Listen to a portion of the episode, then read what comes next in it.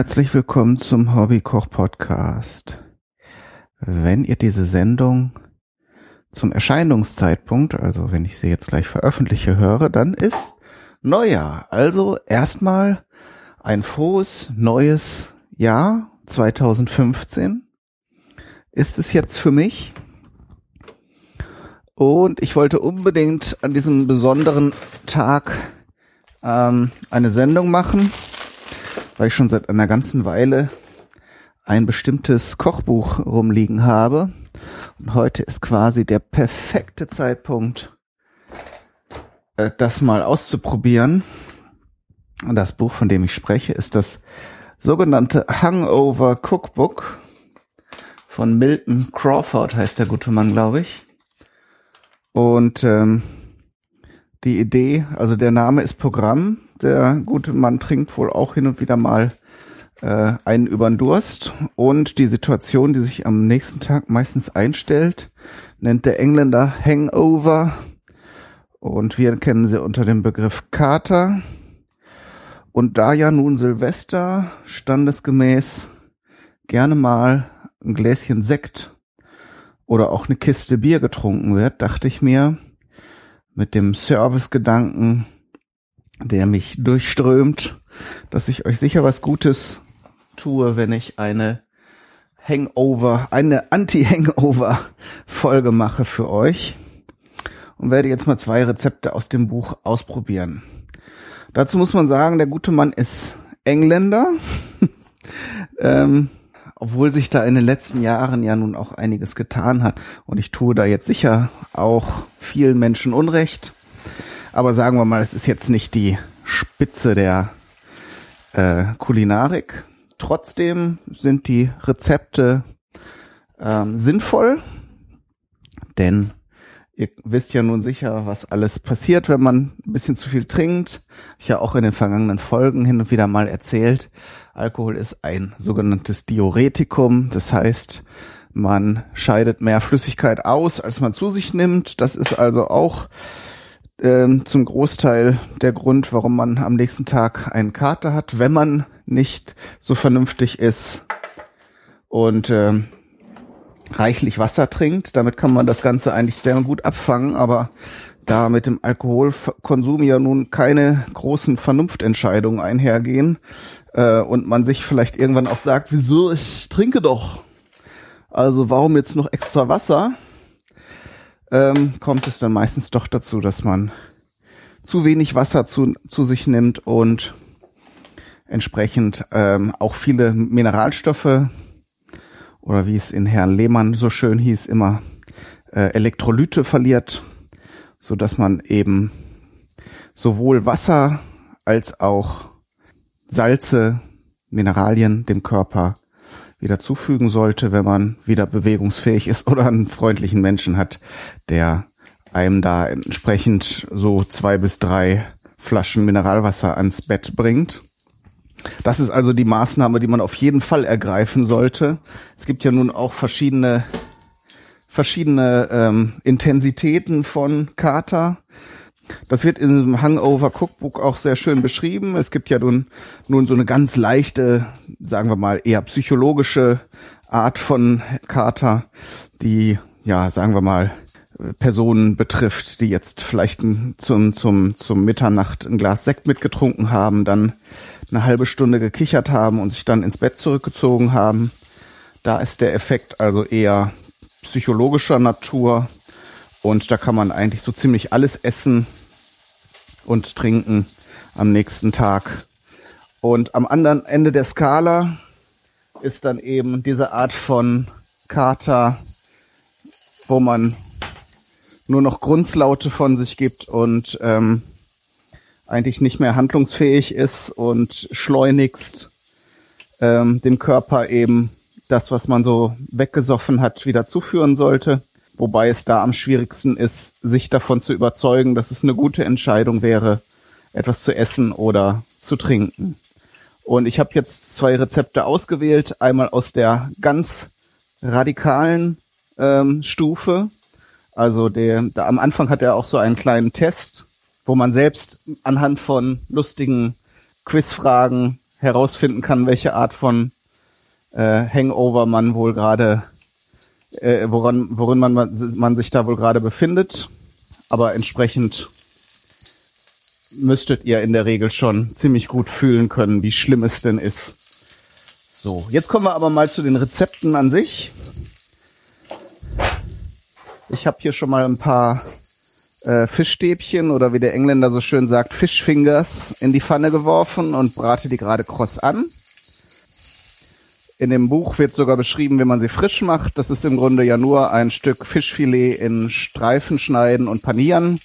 Wenn ihr wirklich selber einen Kater habt, werdet ihr das wahrscheinlich nicht machen wollen und so wie ich auf fertige aus dem Gefrierfach zurückgreifen. So, und dann habe ich in einem äh, Esslöffel Butter etwas Knoblauch angeschwitzt Dann kommt hier eine, eine Handvoll Erbsen dazu. Die habe ich auch im Gefrierfach noch gehabt. So, und das Ganze wird jetzt erwärmt. Parallel werde ich jetzt im Wasserkocher etwas Wasser erhitzen, denn die Erbsen müssen ein bisschen gekocht werden. Und das war's eigentlich auch schon. Dann wird das Ganze püriert und mit ein bisschen Mayonnaise verrührt. Und dann ist das eine Erbsenmayonnaise. Das fand ich sehr interessant. Das wollte ich mal probieren.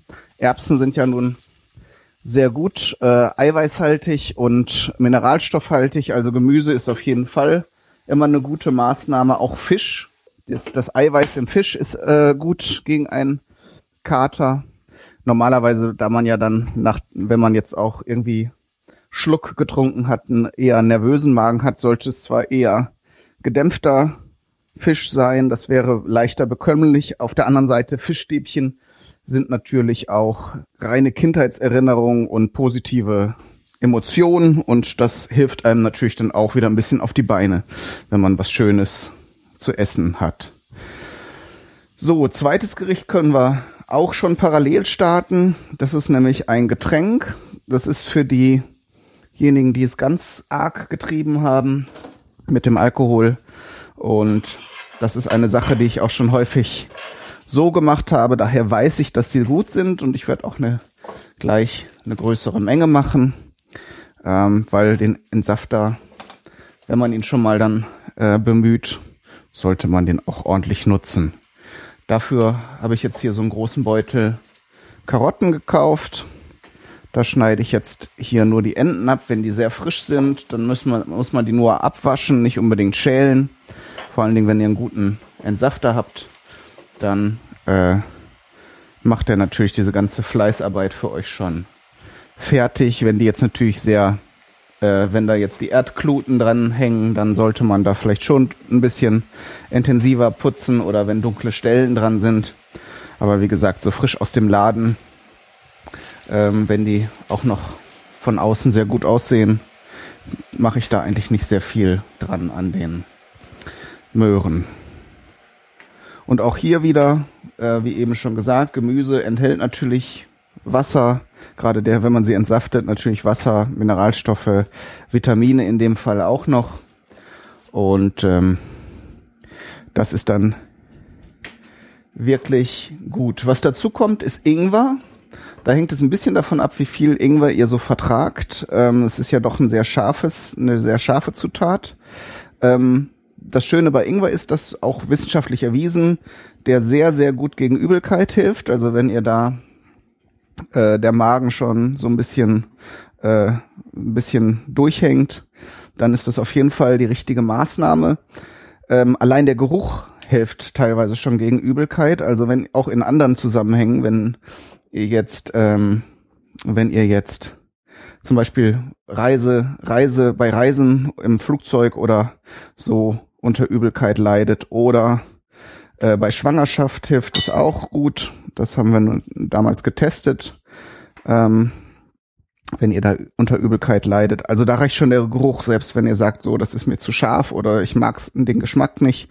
Aber so ein bisschen dran schnuppern, wenn es das über, übers Herz bringt, dann hilft das enorm gegen Übelkeit. Und da ist es natürlich in so einem Kater-Drink ähm, wirklich gut. Und da ich Ingwer mag, nehme ich also ein großes Stück, da ich ja jetzt hier auch eine ganze Menge produziere, kann das hier ruhig so ein vier fünf Zentimeter langes Stück sein. Ich habe hier jetzt sehr schmale Stücke, so schmale Finger von dem Ingwer. Wenn ihr natürlich so einen richtig großen Brocken habt, dann tut's vielleicht auch schon ein kleineres Stück. Aber wie gesagt, das ist auch eine reine Geschmacksfrage.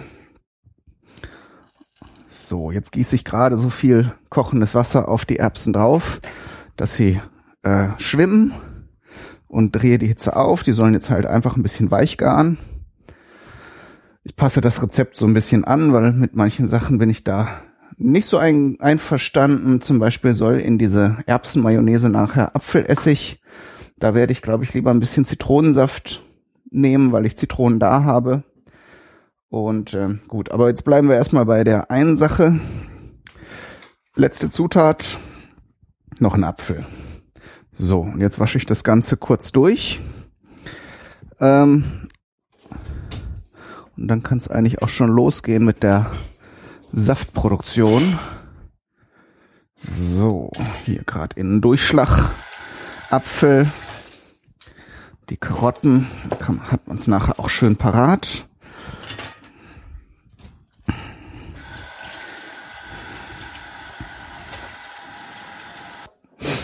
Muss ich hier nur noch was unter den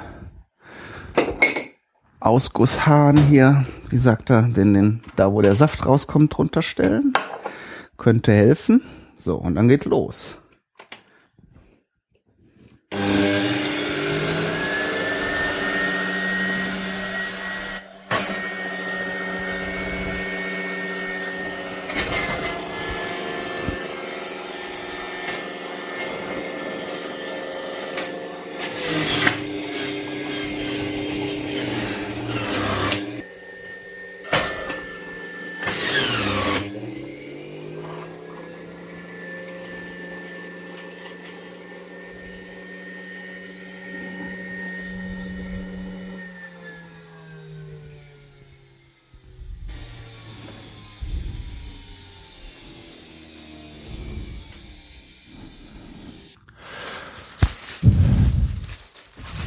Finde den Fehler.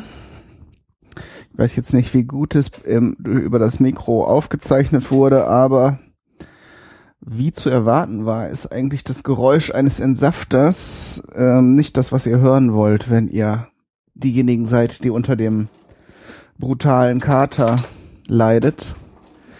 Um euch den Kommentar vorwegzunehmen. Also, das Ganze kann nur funktionieren, wenn ihr jemanden habt, der euch eben paar Möhrchen und Apfel und Ingwer entsaftet oder ihr wirklich äh, stählerne Nerven habt, die ihr dann für vier Minuten gerade mal anspannen könnt.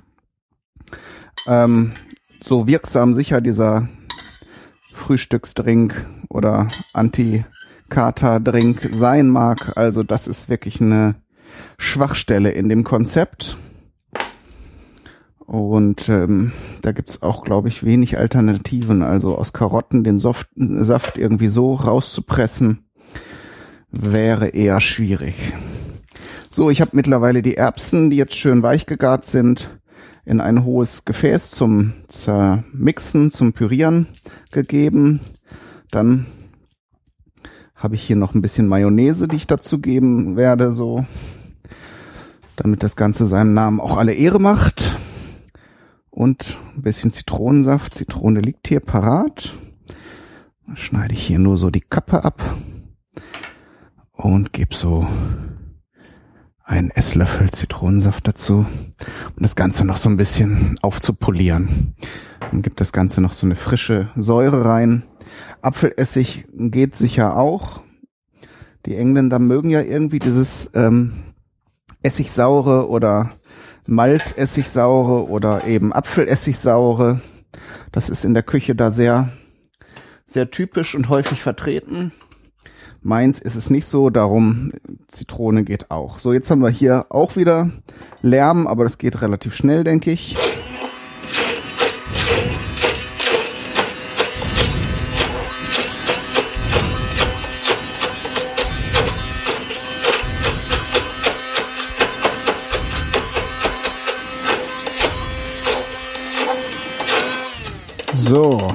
Das war's schon.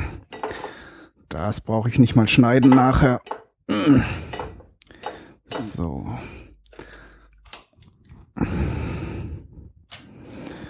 Gut. Dann können wir hier schon in die Servierphase übergehen. Das Ganze wird, das, ähm, das äh, Fisch-Sandwich wird auf Toast serviert.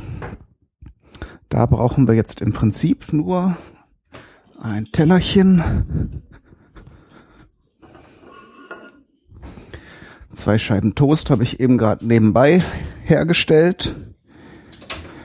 Und dann platziere ich hier eine Scheibe drauf. Dann nehme ich mit dem Löffel hier was von dieser interessanten Erbsen-Mayonnaise, was eigentlich auch nur einem britischen Verstand, glaube ich, entspringen kann. So, und dann kommt natürlich nachher noch, kommt jetzt der Fisch drauf. Nicht der Deckel, damit ihr es nachher auf dem Bild schön sieht. Das ist nämlich farblich ganz, ganz hübsch. Also, wohl, da müssen wir noch ein bisschen was drauf tun. Da passen jetzt auf so kleine Toastscheiben passen jetzt gerade drei Stück von dem, von den Fischstäbchen drauf. Gut, dann machen wir hier noch so einen Klacks drauf, damit ihr seht, dass es farblich auf jeden Fall schon mal der Bringer ist. Und ja, jetzt serviere ich euch das Ganze, beziehungsweise mache ich noch ein schönes Foto davon. Und ich hoffe, vielleicht ist das jetzt zu kurzfristig, um Zutaten zu besorgen, aber ihr könnt es ja dann bei der nächsten Gelegenheit ausprobieren. Man muss die Feste ja feiern, wie sie fallen. Und entsprechend wird sich da sicher nochmal ein Anlass ergeben, in der, dessen Anschluss ihr dann dieses Rezept ausprobieren könnt oder müsst. Übrigens habe ich euch ähm, den Link zu dem Buch in den Blogartikel gepackt und ich habe jetzt auch angefangen, Affiliate-Links einzubauen. Also ihr könnt mich direkt unterstützen, wenn ihr euch für dieses Buch interessiert und ihr es dann über diesen Link kauft oder diesen Shop-Link da und alles funktioniert, dann kommt hoffentlich bei mir ein bisschen Geld an. Und falls ihr fragt, ja, ich brauche das Geld. Ich habe auch jetzt so einen PayPal-Spenden-Button und auch so einen globalen Einkaufslink für Amazon. Wenn ihr mich da unterstützen wollt, dann könnt ihr einfach auf den Link klicken im Blog unter Unterstützung. Da findet ihr dann alle Möglichkeiten, wie ihr mir direkt oder indirekt Sachen äh, schenken könnt. Gut, das war's aber auch. Jetzt wirklich Tschüss und bis zum nächsten Mal.